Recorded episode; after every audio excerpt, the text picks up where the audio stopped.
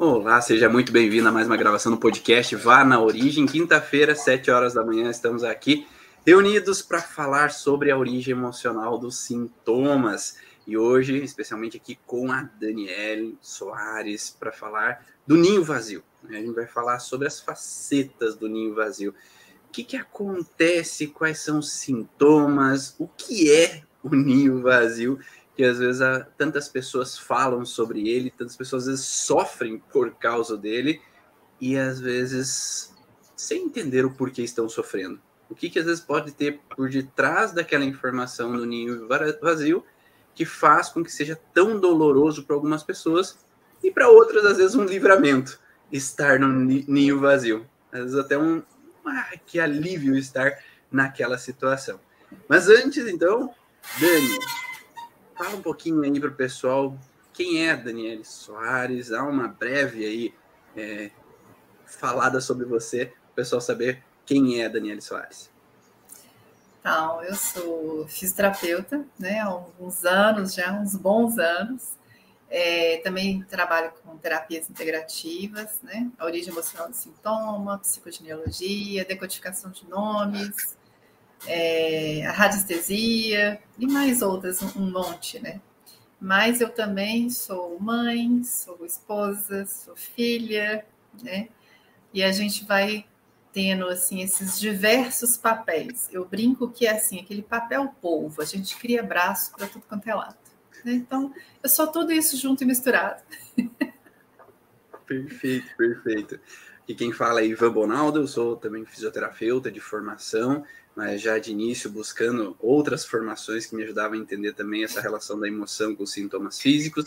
Há cinco anos promovendo o curso Origens para difundir esse conhecimento da origem emocional dos sintomas para outros profissionais da área da saúde, terapeutas que querem mergulhar nesse conhecimento. Também pai de duas filhas, esposo da Denise e filho também, também vivendo ou já tenho passado por ninhos vazios, né, Dani? Eu acho que o primeiro ninho vazio que a gente vivencia, às vezes até um ninho confortável para algumas pessoas. Sabe por quê? Hum. Tava pensando agora, quando a gente vai para a faculdade, de certa forma a gente tá num ninho vazio, não tá? Cara, e é um livramento, né? é aquela hora que a gente fala assim: Uau, agora sou eu, ninguém vai mandar em mim. Exatamente, né? Nos primeiros momentos é assim, né? Depois a gente cai na real, a ficha cai. Tem que fazer comida, tem que lavar roupa, tem que fazer as coisas sozinho, né?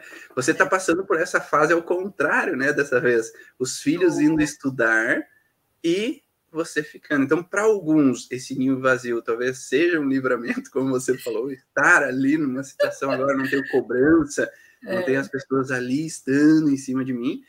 Por outro lado, tem uma mãe, tem um pai, né, do outro lado, que talvez sente aquele ninho, aquela casa, que passam no quarto e não tem mais aqueles filhos, que passam, às vezes, ah, não tem mais aquela brigadeira, ah, aqueles gritos, aquela diversão, talvez, em alguns momentos, ali naquela casa, né? Nós temos os dois lados da moeda, como sempre, né?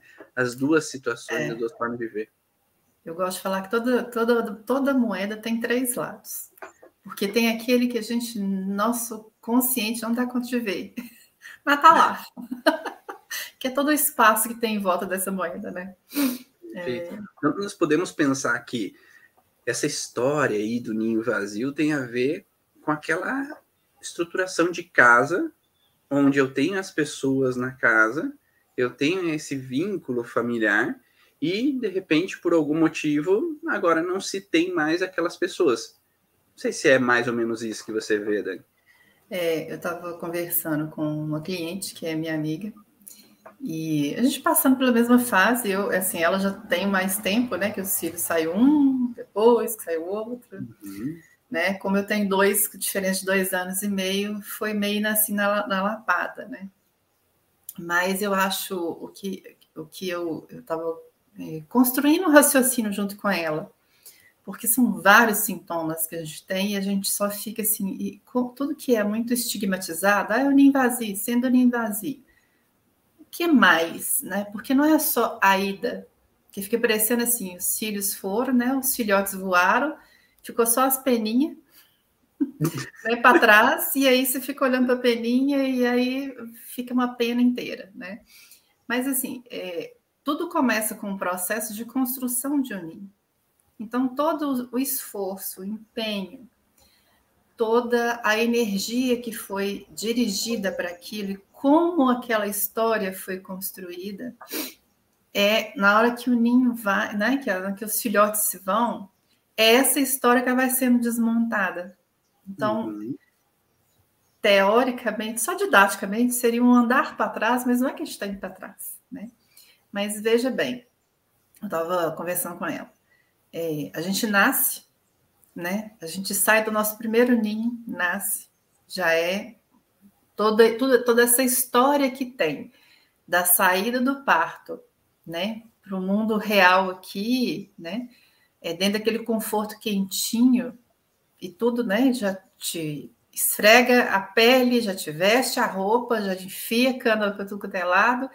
Então, a gente vai trazendo essas histórias dos nossos ninhos que a gente foi esvaziando ao longo da vida. Mas a gente traz também um processo que eu acho bem bacana, que assim, a gente, teoricamente, né, a gente fala assim, ah, eu nasci sozinho, né, eu vim como Daniele, não sabia quem era Daniele, porque até certa idade é, a, a, criança não, não separa, né, entre eu, minha mãe e meu pai, é tudo um bloco mais ou menos lá para sete anos, você começa a criar uma outra estrutura, um outro perfil, que você começa a falar, não, esse corpo aqui é meu, o outro da minha mãe, né? Você começa ali a ter um primeiro rompimento ali.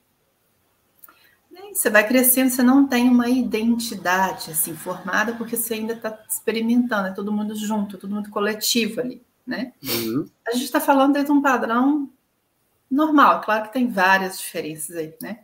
Dependendo de nível sociocultural, de histórias, enfim. Depois, com 14 anos, você tem mais um outro, você começa a ter outro rompimento. Agora eu sei quem eu sou, meus pais, minha mãe não sabem né, de nada. Estou equivocados, porque agora estou descobrindo o mundo. Minha turma é que é bacana, que é legal. E aí você começa a criar, né? Eu acho que é, que é uma fase assim, que ela é, é desafiadora, mas é uma fase super importante porque uhum. a gente uhum. começa a experimentar o que, que realmente eu gosto e o que eu não gosto. E você vai se identificando com umas coisas, outras não. Você vai criando, começa a criar um eu, né, ali. Né? Então, assim, começou a criar com 14, 15 anos, né, que é a fase assim, complexa, e começou a nascer uma Daniele. E eu fui experimentando e você vai. E a gente sabe que corticalmente o nosso cérebro vai estar com o cérebro de adulto, né, pelo menos biologicamente, uns 24 para 25 anos ali. Que é quando a gente é, já fica mais assim, é, eu sei quem eu sou, você começa a querer se separar, a gente sempre vai identificar com algum papel ou alguma coisa. Mas sou eu, em plenitude, porque geralmente é uma fase, você tá, já está saindo da faculdade, quem fez, ou você está indo para emprego, você está pagando suas contas, talvez, né? Ou não está investindo no estudo. E ali sou eu, naquele papel, naquela função que eu escolhi, ou naquela profissão que eu escolhi, ou que seja que escolheram para mim, mas tem ali uma construção. E é também nessa fase que você começa a namorar, você começa a entender, bom, tem uma, uma, um, um, um, um, espaço, vamos colocar aí de 30 anos, uma média de, né, de 30 anos, que é a Daniele, é o Ivan, né? E de repente te casa e aí a gente começa a construir o ninho. Tudo isso, do zero aos 30 anos, é, foi histórias que você carrega para esse ninho. E aí, de repente, não é um, são dois. E aí você passa a ser companheira, esposa, parceiro, seja o que, que for da relação. E aí, de repente, você tem uma casa, né? E você coloca naquela casa tudo que é seu, e aí depois vem filhos. E aí, o que, que eu vejo? Assim, a gente vai se perdendo nesse monte de papel, né? Ontem a gente fez a, a teve a aula né, da, da, dos conflitos de identidade, a gente vai vestindo é, umas roupas, uns papéis, né? E dependendo das histórias que a gente carrega desde lá, a gente identifica mais ou menos. Uhum. Então, depois de. Quer dizer, você ainda fica mais. Vamos colocar uma média de 15 a 20 anos, né? Com os filhotes dentro de casa, de repente eles voam. E aquela hora que você fala assim, e agora? Eu vou colocar a mão aonde? Vou fazer o quê? Né? Eu uhum. brinco assim, é igual você chegar a festa estranha com gente esquisita. E aí a gente sente aquele vazio, né? Que eu acho que a primeira coisa que fala assim, né? Que a gente é a que está mais evidente. Agora eu tô só de novo, né? Pedaço meu, porque 50% meu tá lá neles, né? Foi embora, né? É, eu não tenho aqueles olhinhos brilhando mais, eu não tenho aquela pessoa que me irrita a décima potência mais, mas tudo isso a gente sente falta. Uhum. E aí vem aquela sensação daquele vazio, assim, aquele, eu falo assim que é um vácuo, assim, uh. E aí a gente começa a ter, né, vários sintomas, várias situações, é um processo de luto. Sim. A gente vai processar um luto, um luto de pessoas vivas, mas é um luto de espaço, que eu acho que, é, que seria mais fácil falar, né? Perfeito. E eu acho que até você falando, é, para algumas pessoas não necessariamente sejam filhos, né? Às vezes uhum. a pessoa pode encarar animais como filhos. Então eu posso ter uma morte de um animal que possa morte de um animal que possa ser encarada como um, uma sensação de ninho vazio, porque antes eu tinha aquele companheiro, antes eu tinha aquela, aquele animal ali comigo que me, me acolhia, que me divertia, que passava um tempo comigo, de repente eu não tenho mais. Ou eu me mudei eu tive que deixar, porque na, no apartamento não podia ter. Então poderia também ser nesse sentido. E me veio também a, a possibilidade de uma criança ter um ninho vazio, onde uma criança perde os pais. Isso. Então, a perda de uma mãe cedo, perda de um pai cedo, que às vezes eu acabo sendo levado para outra casa. Então, aquela minha identificação, que é a identificação de filho, Agora eu não tenho mais, porque os meus pais não estão ali. Não tem então, as referências, né? Exato. Então, essas referências estão ausentes. Né? É, eu estava numa reunião de escola ontem, e aí eu estava escutando a mãe falar assim, ai, é, é, é interessante, né, que são ciclos, né? Eu entrando numa escola nova, quer dizer, os meninos deixaram o meu ninho aqui, deixaram o ninho da escola antiga e foi. E a mãe falou assim: Nossa, é, meu filho está aqui desde a fralda. Porque ele entrou aqui com dois anos. Aí eu falei assim, gente. E aí o menino já estava indo, né? Segundo ano, ano que vem, ele forma e ele vai ter essa sensação, né? É, a intenção da, da menina é ir para fora, né? Para outra cidade estudar. E eu fiquei assim, é interessante.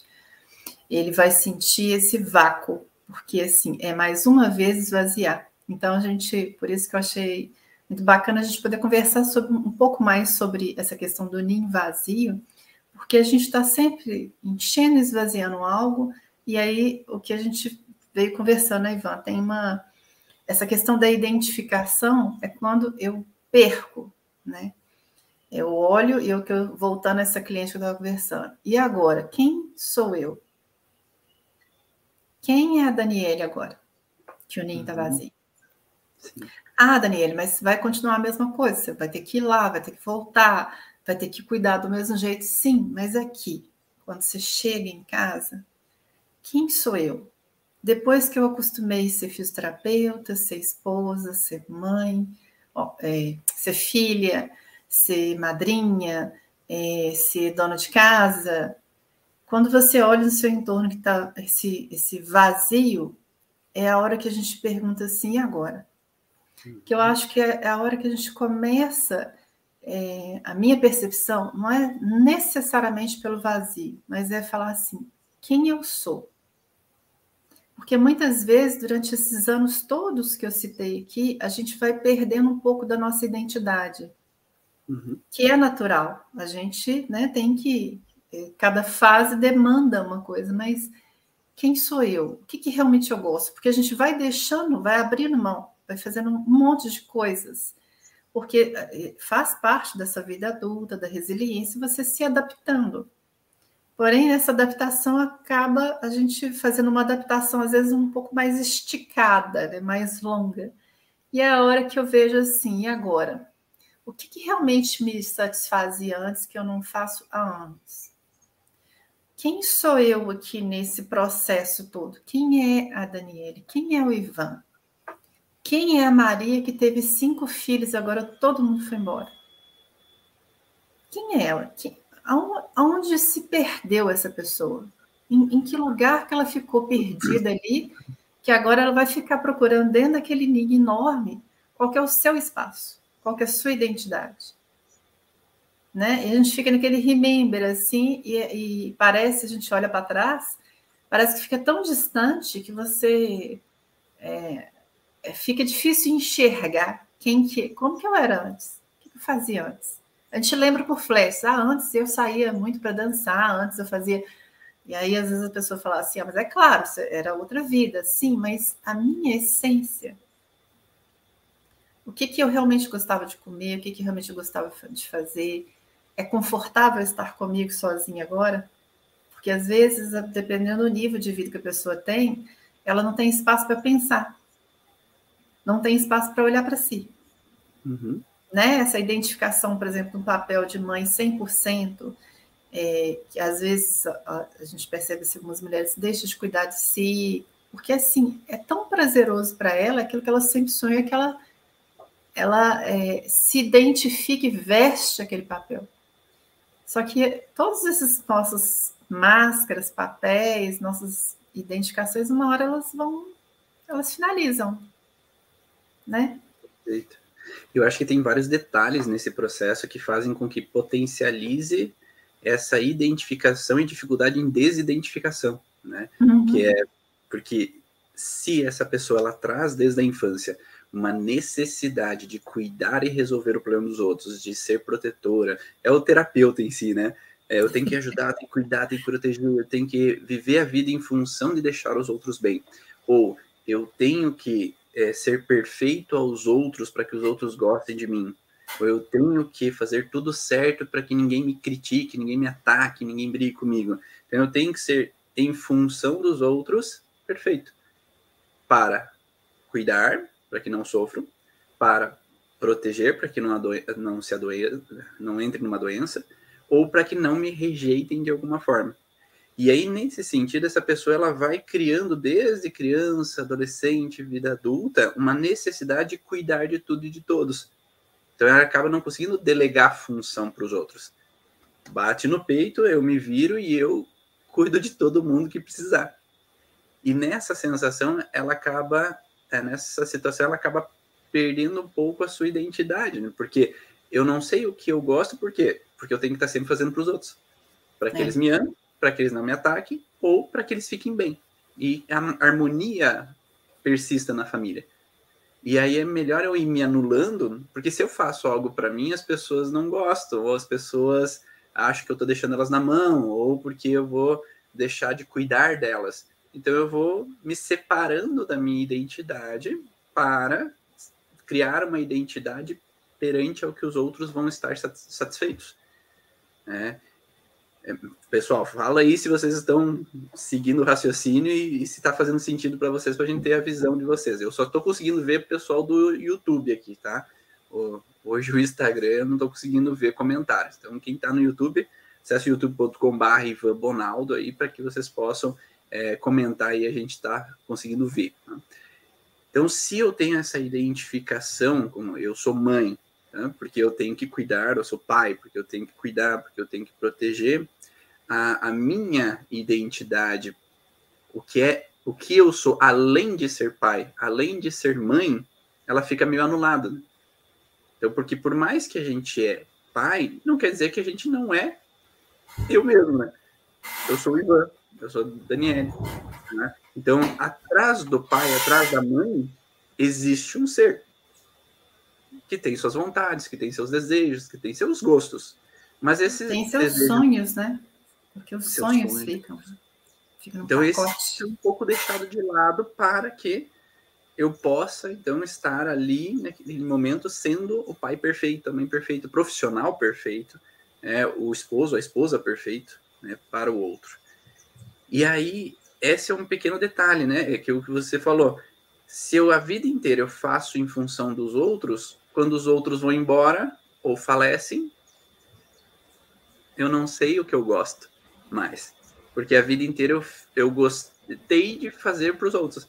Eu sei que meu filho gosta de macarrão, eu sei que o esposo, a esposa gostam de peixe, eu sei que o outro gosta, porque a vida inteira eu fiz para agradar, eu fiz para deixar os outros bem. Então eu faço o que é bom para o outro. Só que eu acabo me deixando de lado porque eu preciso dessa aprovação, eu preciso dessa aceitação, eu preciso dessa não rejeição. Né? Porque lá atrás houve essa rejeição, lá atrás houve essa crítica, lá atrás houve essa sensação de desunião na família e me senti culpado. Eu não posso deixar isso acontecer de novo. O problema é que agora, quando eu não tenho mais alguém para que eu possa agradar, alguém que eu possa cuidar, alguém que eu possa fazer pelo outro, o que, que eu faço? E a, a gente também tem uma outra situação é, daquelas pessoas que, que a gente é, estuda, né? Que é aquele filho bastão da velhice. Uhum. Né? Às vezes pode ser, não necessariamente, mas só como para ilustrar, aquele filho que é único, ou aquele filho que todos saem uhum. e fica um em casa, né? E ele fica ali em função dos pais. É, não é uma coisa obrigatória, mas uma coisa que ele é uma pulsão, né? Eu não sei se a palavra certa é pulsão, mas é aquela coisa assim, ele vai ficando, ele sente aquela responsabilidade, não. É, e aí isso tudo pode estar misturado dentro de uma gratidão, de um compromisso, seja o que for que está por trás dessa cortina, mas a gente chama filho, aquele filho bastão que ele nunca sai de casa e fica ali, até que os pais faleçam. Explica um pouquinho melhor, então. Vamos, vamos detalhar. O que é bastão? Suporte. Eu falo que a, a, bengala, o bastão, é como se fosse o terceiro pé, né? Então eu preciso dar o equilíbrio para o pai e para a mãe, dar apoiando ali o pai e a mãe, para que eles não caiam. Então, é a responsabilidade daquele filho é ser a escora do pai e da mãe. Ser a bengala que o pai e a mãe velhinho estão ali se apoiando nos ombros desse filho, porque ele recebeu uma responsabilidade. Só que essa responsabilidade não deveria ser necessariamente dele. Ele pode ajudar, ele pode auxiliar, mas é como se ele assumisse um papel.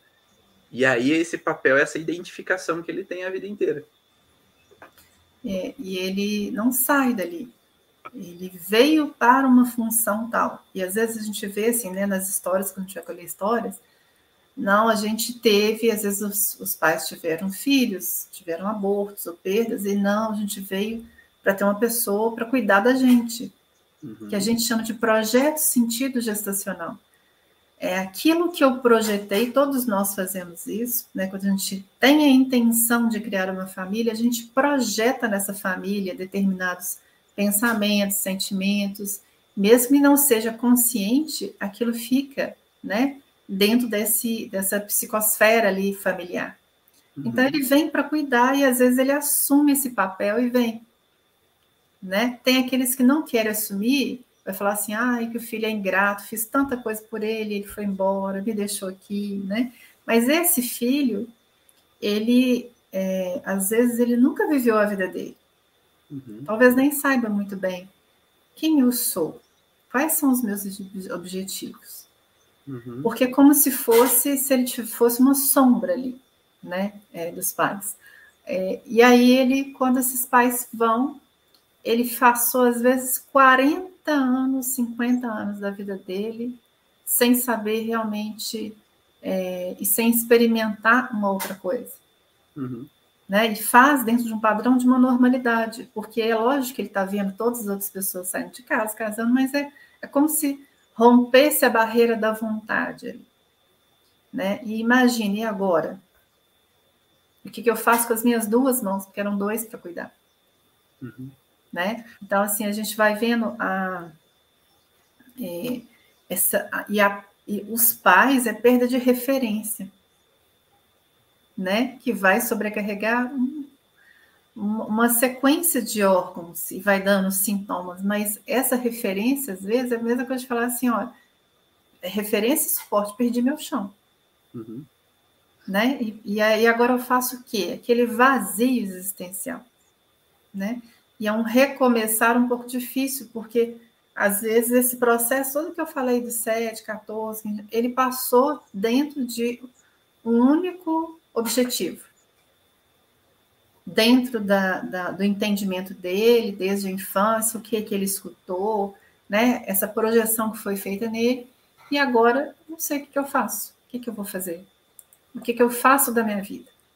Uhum. Né? E às vezes a pessoa fica tomando caminhos assim, é, e às vezes a gente até julga, né? Fala assim, nossa, mas a, a pessoa tá, tá velha tá tendo umas atitudes estranhas.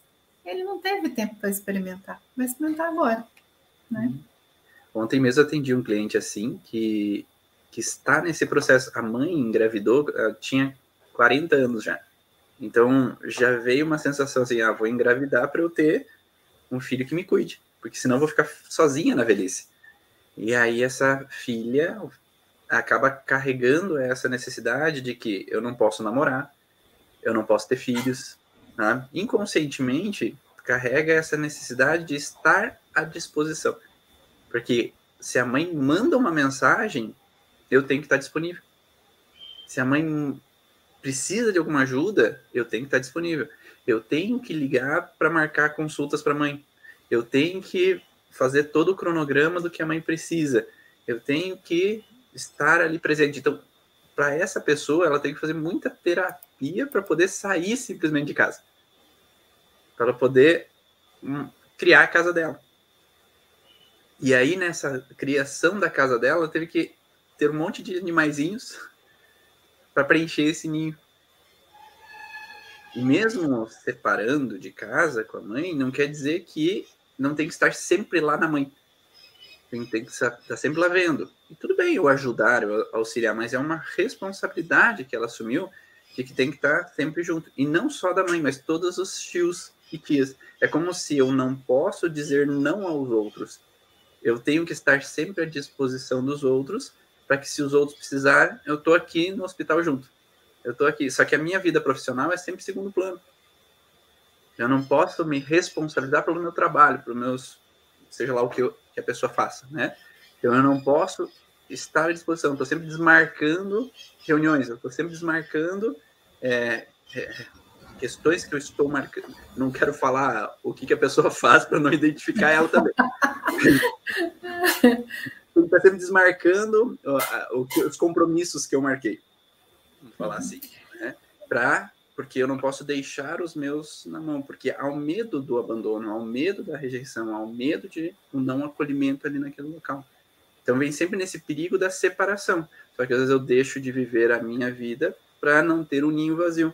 Porque se por acaso eu entro numa ação, tem sempre a chantagem emocional, né? Então, se essa é. pessoa já tem medo de ser deixada, aquela chantagem emocional assim, ah, porque você me deixou na mão depois que eu morro, daí você vai ficar sofrendo. Ah, daí você não quer me levar no médico, mas depois que acontece algo comigo, e aí? Eu quero. Daí aquela culpa, aquele medo da culpa, é, a chantagem emocional do que o outro quer, transferindo ali numa manipulação, de certa forma, faz com que o outro, às vezes, se submeta a vida toda e não possa criar sua identidade. Porque eu tenho que ser como os outros querem que eu seja. Então, é, acaba sendo um peso para essa pessoa e lá, quando ocorre, então, falecimento, quando ocorre aí a, o distanciamento por completo, aí talvez venha tudo de uma vez, né? Porque a gente geralmente fala que é, vai ter uma ambiguidade nesse momento. Porque ao mesmo tempo que eu me senti sufocado a vida inteira, porque eu tinha que ser quem os outros queriam que eu fosse, eu tenho uma liberdade. Então isso faz com que eu resolva um conflito, e ao resolver um conflito vem sintomas, né? Porque muitas vezes na resolução de um conflito vem as dores. Eu tive que me opor a vida inteira à minha mãe, eu tive que confrontar a vida inteira, eu tive que me submeter. Aí eu começo a ter dor na coluna, né? Porque eu tive que me curvar, me submeter, ou eu tenho dores no quadril, porque eu não podia me opor àquelas situações. Mas ao mesmo tempo eu fico desorientado. Porque, e agora? O que, que eu faço da vida, né? Como a gente estava falando antes. É. E agora? Cadê minha mãe? Vem a vazio, vem a falta, vem a retenção de líquido, vem a compulsão alimentar, vem aquele vazio que eu quero preencher com algo. Isso.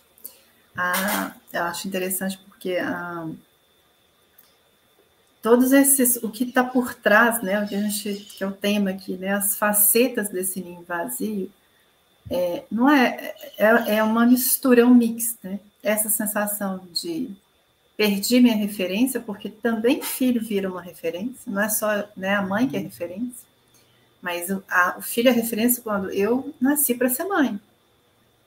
Né? A, aquele, aquela é a minha função. Aquilo ali é para isso que eu nasci. A vida inteira eu quis ser mãe. Né? Então pode vir com esse contexto de eu perdi minha referência, minha referência vai embora. Né? Às vezes começa é, a dar né, problemas, por exemplo, visuais, né, Ivan? Que eu, eu perdi alguém de vista que foi embora. Eu não escuto mais o barulho da casa, a primeira coisa que eu, que eu, que eu senti, porque os meninos saíram, voltaram, agora foram de novo, era é assim, é, é, estranho a expressão, mas é um, é um silêncio ensurdecedor. Uhum é uma coisa estranha e é, e é tão interessante porque de que, que a mãe é movida? De barulho. Por que, que a gente está vendo? Tem um monte de criança brincando, as meninas brincando. Se quietou, tem até uns memes assim, se quietou, pode correr, porque tem uma coisa errada. Se deu silêncio, pode olhar porque aconteceu, tá? Eles arrumaram uma coisa muito, muito séria ali, né? Então, esse silêncio, o que, que ele vai ficar como gatilho? Está acontecendo alguma coisa errada. E aí, às vezes, a pessoa começa naquele processo né, de ativa a pineal, ativa um monte de, de órgãos, e começa a ter esse sentido, sensação ruim, está acontecendo alguma coisa ruim com meu filho, tem que ligar, e às vezes está acontecendo mesmo, porque nosso, a gente não solta esse cordão, né? A gente tem um cordão energético a gente fica ali ligado aos filhos mãe mesmo, a gente desenvolve esse sentido porque a gente fica, né, é, é, evo, até uma questão de evolução, a mulher tem esse, essa atenção multifacetada, né?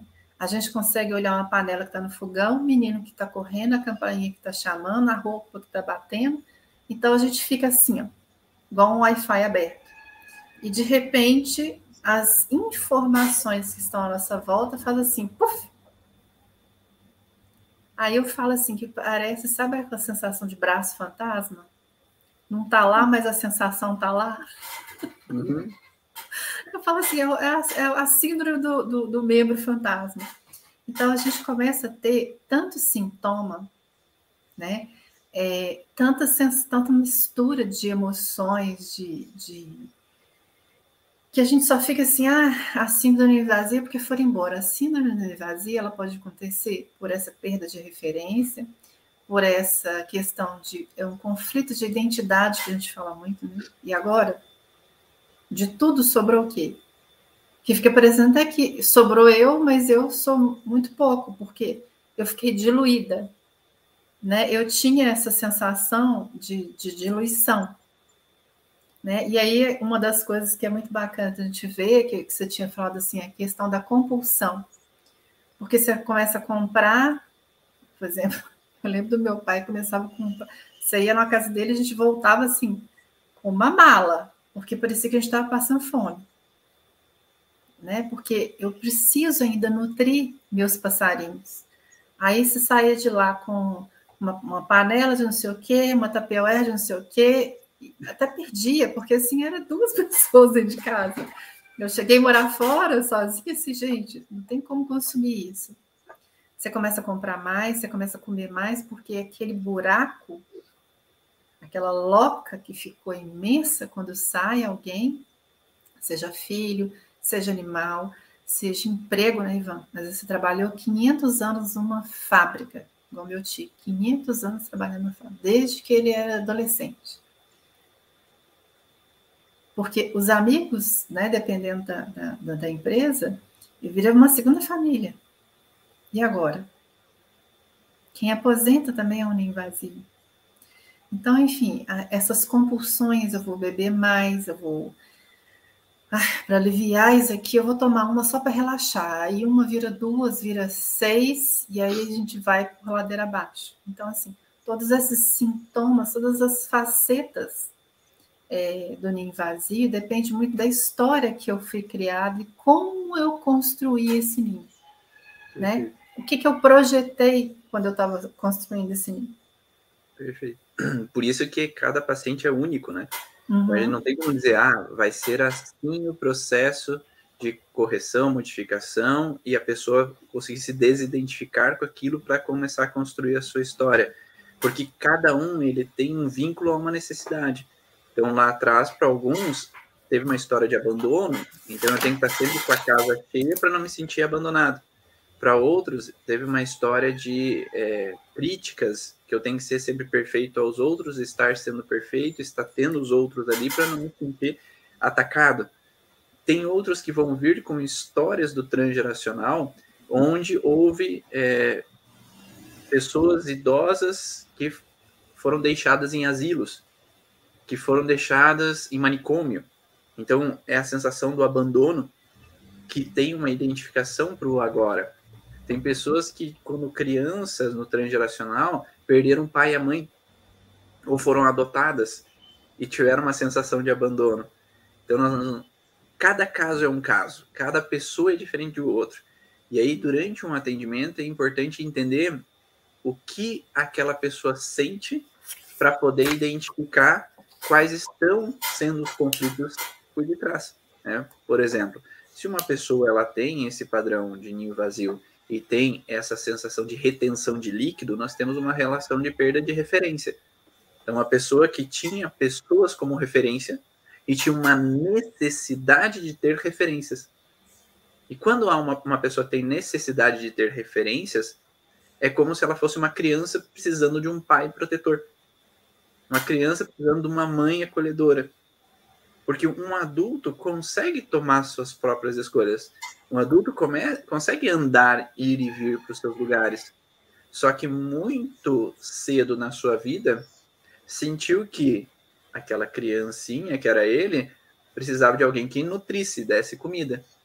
Alguém que cuidasse, protegesse dele. Só que ele não sentia isso verdadeiro. Então, o pai e a mãe, ao invés de proteger, estavam batendo, brigando comigo. Então, eu não sentia que eu tinha uma referência para me proteger. Ou aquele pai e a mãe que deveriam estar ali presente, por algum motivo eram ausentes, porque tinham que trabalhar cedo, porque tinham é, outras necessidades, precisavam cuidar do pai e a mãe deles que, que estavam doentes, e aquela criança se sentiu deixada. Ou vier, veio de uma herança familiar nesse perigo de perda de referência o pai que abandona a família cedo, a mãe que às vezes tem que trabalhar e, e o filho mais velho tem que cuidar dos irmãos. Então eu não tenho aquela referência de suporte. Então essa pessoa a vida inteira teve que ser o suporte para os outros.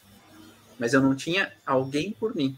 Então eu não sinto que eu tenho quem me dê suporte, quem me acolha. E aí a gente precisa buscar esse início de processo na vida. Então não basta a gente tentar corrigir ah, agora os filhos foram embora de casa e eu me sinto sozinha. Mas onde começou essa história? Porque houve essa necessidade de ter sempre alguém ali. Qual é essa necessidade que eu tenho que ser perfeito aos outros? É, então, aí a gente vai fazer o funil da origem emocional dos sintomas, né? É. O que, que é o funil da origem, né? Então, geralmente, dentro do curso a gente fala nas aulas, ao vivo, a gente precisa fazer perguntas em cima de perguntas para entender daquele paciente o que ele realmente sente. Ah, eu estou sentindo agora que os filhos foram embora de casa uma angústia. Tá, mas o que, para você é uma angústia? Ou o que, para você é uma ansiedade? Ah, uma ansiedade para mim é uma angústia, um aperto no peito. Tá, mas explique melhor, funilar um pouco mais. O que, que é essa? O que, que você sente nesse momento? Ah, eu sinto aperto no peito, uma palpitação e uma sensação de vontade de sair de casa, porque eu me sinto sufocado. Ah, e quando isso acontece? A gente vai afunilando essas perguntas para identificar mais especificamente o padrão. Porque simplesmente o paciente falar que ele tem ansiedade naquele momento não ajuda em nada, né? Não é satisfatório para é. nós que vamos trabalhar com a origem emocional do sintoma. A gente precisa especificar é muito, muito mais. É muito generalista, né? Porque assim, ansiedade, eu falo que é um leque. Uhum. Ansiedade, a pessoa pode ter um sintoma, ela pode ter todos os sintomas. uhum. né? Até assim chegar aquela crise de pânico, que a pessoa para, ela paralisa, né? Uhum. É, uma coisa que estão perguntando aqui, que assim, que às vezes a pessoa sabe, tem consciência de, né, que está sendo aquele papel de cuidadora, mas que até sai de casa, mora, né, mas fica aquela culpa. Uhum. Né? Eu não estou, fica aquela segunda, terceira, quarta, quinta, sexta, voz na cabeça, né, no inconsciente. Olha, né? Você está deixando seu pai de lado. E às vezes os pais fazem um pouco de, de chantagem, porque eles também têm uma história. Tem uma dor, né? Né? Todo mundo, assim, que às vezes, é, é, lembrando uma cliente falar assim, cara, é só sair da casa da minha mãe que ela liga, não dá cinco minutos que ela liga, que ela tá passando mal, que tá isso. Mas ela, essa mãe esse pai também têm histórias. Às vezes eles têm tantas histórias de abandono, tantas histórias de, às vezes, até maus tratos, né? E, é, é, eu, eu, vejo assim, que a gente projeta nos filhos assim, os medos que a gente tem, a gente acaba projetando neles. Aí uhum. eu não uhum. quero que meu filho passe por isso, eu não quero que meu filho passe aquilo, é só que a gente repete. Sim. Então, assim, todo mundo tem história. A questão é, é não é deixar de cuidar, a gente não está falando que a pessoa, né, que o filho que seria, entre parênteses, bastão da velhice, a pessoa que fica, não é que ela não vai cuidar, não, ninguém vai fazer isso. Né? Em sã consciência, ninguém faz isso. Mas você tem a sua identidade? Você sabe quem é você? Quais são seus desejos, seus sonhos, seus objetivos? Eu brinco assim: imagine que você está numa ilha, tem dinheiro suficiente para tudo. Dinheiro não é uma coisa que você tem que preocupar nessa ilha. Tá tudo certo, que não tivesse ninguém lá para te julgar, para te criticar, para fazer nada. É você. Quem seria você? Né? E se tivesse, chegasse uma pessoa e falasse assim, ah, quem é você? E assim, se eu não tivesse compromisso com nenhum, tipo, se eu não tivesse nem que voltar para o lugar. Quem é essa pessoa que está ali? Porque muitas vezes a gente passa uma vida sem ter, sem saber até quem é a gente mesmo. Né? E, e fica uma coisa, acaba que fica uma coisa, uma, uma, por exemplo, tal do autoconhecimento, autodesenvolvimento, acabou, ficou tão banalizado esse, essa, esse termo, né? Na, porque eu trabalho com autoconhecimento. Autoconhecimento sou eu comigo mesmo. Eu vou procurar profissionais que vão me ajudar com as técnicas que eles estudaram mas eles também estão trabalhando o autoconhecimento deles, uhum. né? Então, assim, quem é você nessa situação toda? Que você dá conta de fazer pelo outro, o que dá conta de fazer, não, o que eu dou conta é olhar lá, olhar, pegar as contas do banco, pagar, mas eu não dou conta de abraçar. Eu não criei essa relação. Ah, não, eu dou conta, eu gosto é de. Eu, eu... Eu falava assim, que eu olhava para minha mãe e falava assim, ah, eu quero cuidar dela até ela ficar velhinha, quero arrumar o cabelinho, né? É, sentar, bater papo, conversar, eu quero cuidar, assim, né? Então, eu tinha essa coisa, mas eu não tinha aquela coisa assim, não, para deixar que eu vou fazer é, a comida para você. Gente, não me pede para fazer comida. Tem meus conflitos, né, de, de cozinha. Então, assim, o que, que eu dou conta? e dar essa conta de qualidade e colocar o limite para o outro. Olha, eu tenho disponibilidade para isso, estou aqui para isso. E esse e a gente consegue dar esse limite para o outro com amorosidade e fazer com que ele entenda quando eu sei quem sou eu. senão eu vou ficar na culpa. Meu nome é Siri. O que posso né? fazer? Oh. Siri ligar. Siri está querendo falar contigo. Querendo dar uma ideia. E aí a gente só vai conseguir também entender quem que a gente é, quais os nossos desejos, anseios, quando a gente trabalha sobre os nossos conflitos. E não pode dizer que ah, agora eu vou buscar meu autoconhecimento assistindo lives, vou buscar meu autoconhecimento lendo livros, e eu vou conseguir resolver o que está escondido dentro de mim. Então, eu acho que é meio mais, um pouco mais difícil esse caminho sozinho. Né? Então a gente tem que se permitir também como a gente geralmente se faz de forte, porque eu tenho que cuidar dos outros, eu me faço de forte, porque eu tenho que dar suporte a todo mundo, eu me faço de forte porque eu não falo sobre os meus problemas. Só que às vezes a gente tem que se permitir ser vulnerável e buscar um outro profissional que nos ajude nesse processo. Então, nesse momento, eu tenho que deixar essa capa de super-herói que eu tenho que cuidar de todo mundo para me permitir sentar ali na cadeirinha ou sentar na poltrona de outro profissional que ele guie esse processo de entender o que está escondido dentro de mim, né? Porque é, a gente às vezes não consegue ver aquilo que nos sabota, impedindo com que a gente libere. E é aquele contexto que a Dani falou, né? De eu me sinto culpado se eu deixo meu pai e minha mãe na mão. Mas por que eu me sinto culpado? Talvez eu não vou conseguir ver sozinho qual é a culpa que está escondida lá na infância do que eu vivi, que faz com que hoje eu não possa largar o pai e a mãe, ou que eu não posso eh, largar meu filho, minha filha, para eles seguirem a vida deles. Qual é esse medo que está inconsciente, que às vezes nem é na vida das pessoas, às vezes vem do transgeracional. É, e assim, uma coisa que eu acho bem bacana falar, porque que até um, um aproveitei a postagem de um professor e, e coloquei lá no meu Instagram. Às vezes a gente passa uma vida e a gente faz isso com terapeuta, com todo, né? Acho que todo mundo faz isso. A gente passa uma vida brigando com sintoma, com nossos comportamentos. E o que a gente mais tem que fazer, não tem jeito. Se eu tô, se eu tenho isso aqui na mão, isso aqui serve para uma coisa. Mas eu não quero olhar para isso aqui. Isso aqui é feio, incomoda, vai atrapalhar minha sala, vou enfiar isso em algum lugar, porque isso não combina. Adianta se isso aqui tem uma função, eu vou uma hora vou ter que pegar, vai me dar trabalho. Então, assim, a gente não apaga conflito de ninguém. Né? A gente trabalha com a origem emocional dos sintomas, com os conflitos emocionais que nos atingem, né? Então, assim, todos esses sintomas, todas essas coisas, é, esses sinais, essas questões comportamentais que estão envolvidas aí em torno de toda essa questão do ninho vazio, não adianta, não vai ser não, não, faça, não adianta voltar com as crianças ou com os filhos para o lugar. Não adianta eu pegar, se tiver sujeito, eu vou fazer minha mãe e meu pai reviver, vou voltar para dentro da empresa. Ah, isso não se apaga. Os conflitos a gente não apaga, a gente olha para eles. Porque não tem jeito de você estudar entender uma coisa se você não traz ela para perto de você.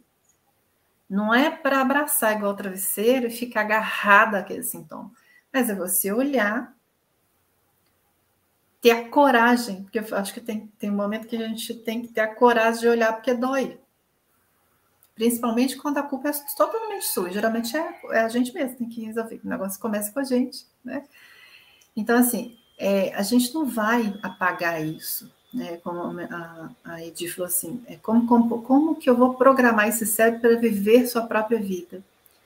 Eu não sei se eu chamaria de programação, eu falaria uma dessensibilização daquilo que é, te liga a um comportamento, porque que você tem sempre que voltar.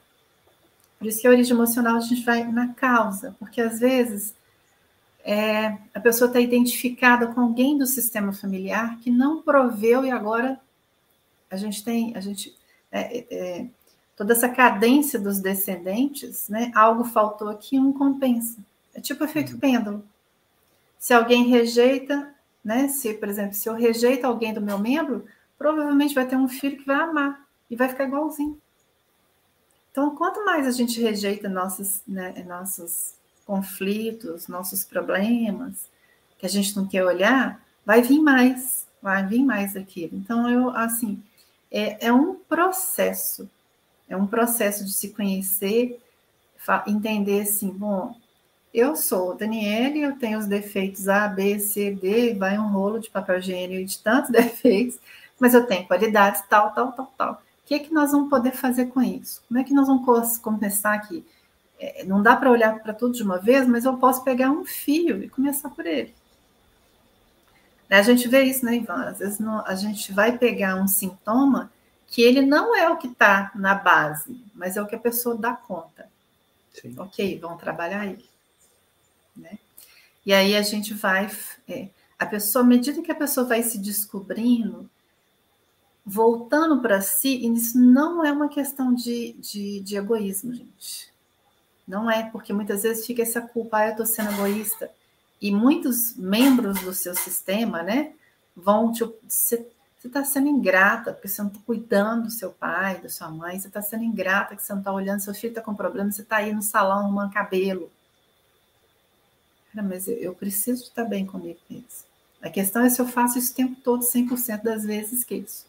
Então, tem as linhas tênues entre uma coisa e outra, e nada melhor quando você faz vários tratamentos, né, que vão te ajudar, porque às vezes não é uma terapia só.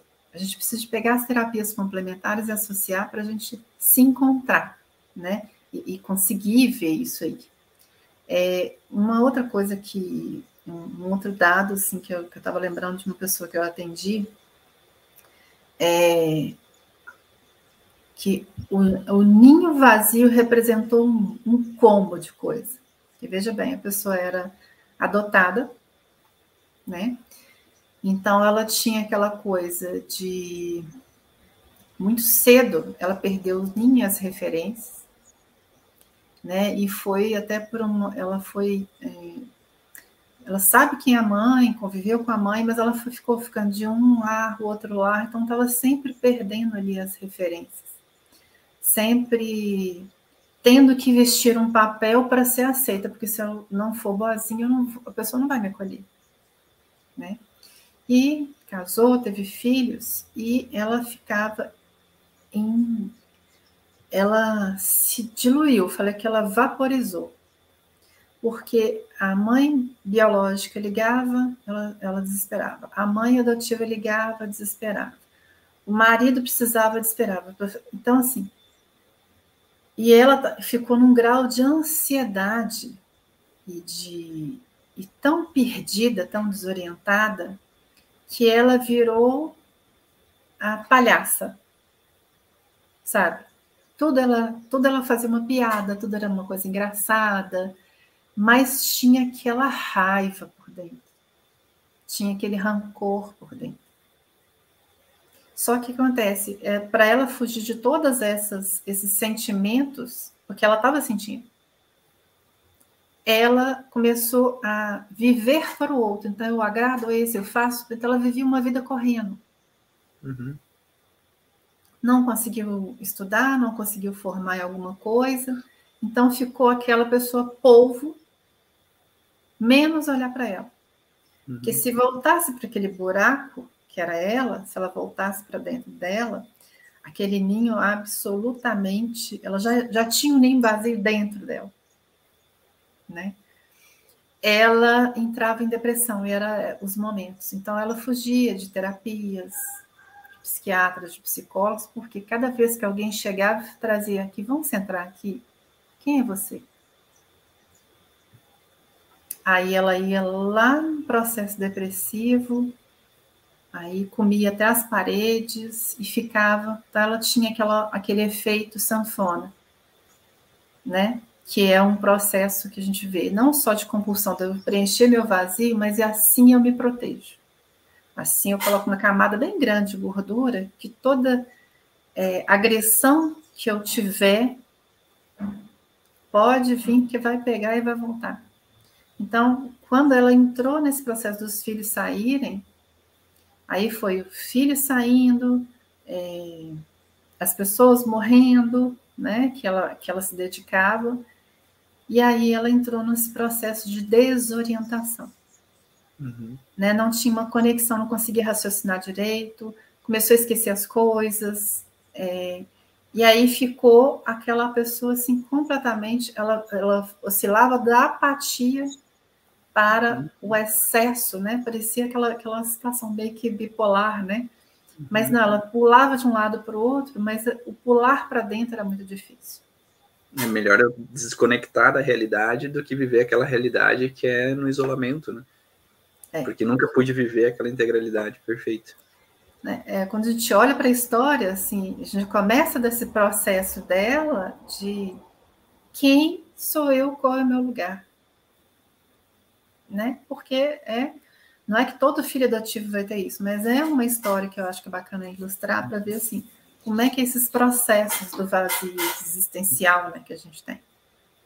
Até aquelas pessoas que entram no consultório são sempre felizes, estão sempre alegres, mas você percebe que aquele sorriso é falso, que é um, é um sorriso de alegrar os outros. Então a vida inteira eu passo para ser palhaço, como você falou, né, para alegrar os outros, para dar piadinha, mas é porque eu quero esconder algo em mim, porque eu quero deixar os outros bem. Né? Só que para mim eu não olho para mim lá no fundo, né? A, a Maria coloca que quando a história familiar se repete, na terceira geração consigo entender, mas não cura. Não cura porque ninguém olhou para isso, né? Então é uma repetição de padrão, porque por que se repete padrão? Para que eu possa olhar, ó, aquilo aconteceu e ninguém olhou para aquilo. Aquilo está acontecendo e ninguém modifica aquele padrão. É, então a repetição acontece para que aquilo seja olhado, para aquilo que seja visto, aquilo que seja notado de uma certa forma. E se ninguém se permite olhar para aquela situação, e de novo, nós estamos falando de que ninguém se permite olhar, não porque agora eu vou buscar meu autoconhecimento e vou olhar para aquilo. Não, eu preciso permitir que alguém me ajude nesse processo. Que eu vá até a Dani, para que a Daniele possa me ajudar com algum procedimento que ela tem ali, seja uma decodificação do nome, seja a radiestesia, seja auxiliando ali com a origem emocional dos sintomas, no psicogenealogia, para olhar para esse início do processo, para que eu possa identificar onde está o início. Mas se eu não me permito buscar alguém que me ajude nesse processo e me guiar, eu não consigo identificar de onde vem, para eu me desidentificar daquela situação, ou seja, o que, que a Dani falou antes, né? Eu preciso olhar para aquele drama, aquele drama nunca vai sair da minha história, né? vai estar sempre lá, mas agora eu deixo de ser um drama. Porque eu olho para aquela história e pego o positivo daquela história. Porque toda situação emocional que eu vivo, ela me traz uma força, mas traz uma dor. A gente precisa identificar qual é a força que aquela história me trouxe, porque ela me traz um comportamento que me faz ir à frente, que me faz tomar atitudes de uma certa forma, então me dá algo positivo, mas que eu possa diminuir o negativo daquela história.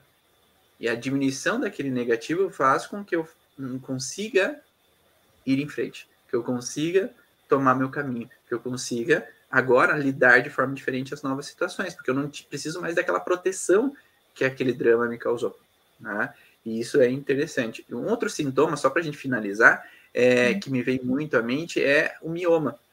Então, uma mulher traz essa relação de que o mioma é o miométrio, a musculatura do útero, ele serve para eu proteger e deixar os filhos dentro do útero. Né? Então, se a mulher ela vem do histórico familiar de abortos, por exemplo, ou essa mesma mulher viveu um aborto que ela não conseguiu reter a gestação até o final, o miométrio fragiliza. E aí, lá na vida adulta, quando os filhos saem de casa, é como se reativasse essa necessidade de segurar os filhos dentro do útero. E aí vai ter uma proliferação do miométrio, causando mioma. Então, por isso, ah, mas a mulher não viveu um aborto, mas ela viveu um aborto simbólico, que é essa e relação. Os, é, e os cânceres de mama, né, os nódulos de mama, a gente vai tendo os sintomas, né? É uma, acho que é importante falar antes da gente finalizar, porque assim a gente tem falado assim, ah, nós vamos, a gente precisa de olhar para a dor, a gente precisa de mexer no lodo ali da piscina, né? E a gente não consegue sozinho, porque eu, eu, é outra analogia que eu faço. A gente mergulha numa piscina cheia de lodo. A gente está inserido no problema, ele está esfregando nossa pele, nossa cara, mas a gente não consegue ver sozinho. E é importante a gente entender que às vezes a gente precisa de passar por processos terapêuticos diferenciados, porque às vezes aquilo tem um contexto transgeracional, aquilo tem um contexto químico, tem um contexto, um contexto biológico, geralmente, né, todo também vai ter um contexto biológico, mas ele vai pode ter várias facetas de acometimento e que às vezes você precisa fazer uma terapia para chegar até aqui né, desconstruir umas, algumas questões, às vezes precisa de modular o sistema nervoso autônomo para você estar tá uma equilibrada, para você conseguir escutar o que o outro está te falando, que às vezes está tão na raiva, está tão no medo, você não tem ouvido para escutar. Fez aqui, agora eu vou fazer uma outra terapia, vou agregar uma outra técnica, né? Chegou aqui, procura uma outra, agora sim, agora eu posso voltar para aquela primeira para acabar de desprogramar. Então, porque às vezes eu vejo que tem assim aquela coisa assim, ah, vai ter uma varinha de condão. o que aconteceu com uma cliente que eu fui atender? Ai, Daniela, não tem uma borracha para pagar isso? Foi meu sonho. Quem dera. né? Então a gente precisa entender que foram anos a fio, né? Às vezes o que a gente chama de massa conflitiva. A massa conflitiva é quando você vive 20 anos numa situação. Não vai ser num dia. Então tenha paciência, né? Tenha mais amorosidade consigo mesmo, entender que nós vamos descascar essa cebola, né, até chegar. E a pessoa estar disponível e aberta para receber isso, né, ajuda. Perfeito. E esse foi o podcast Vá na Origem, é, toda quinta-feira, às 7 horas da manhã.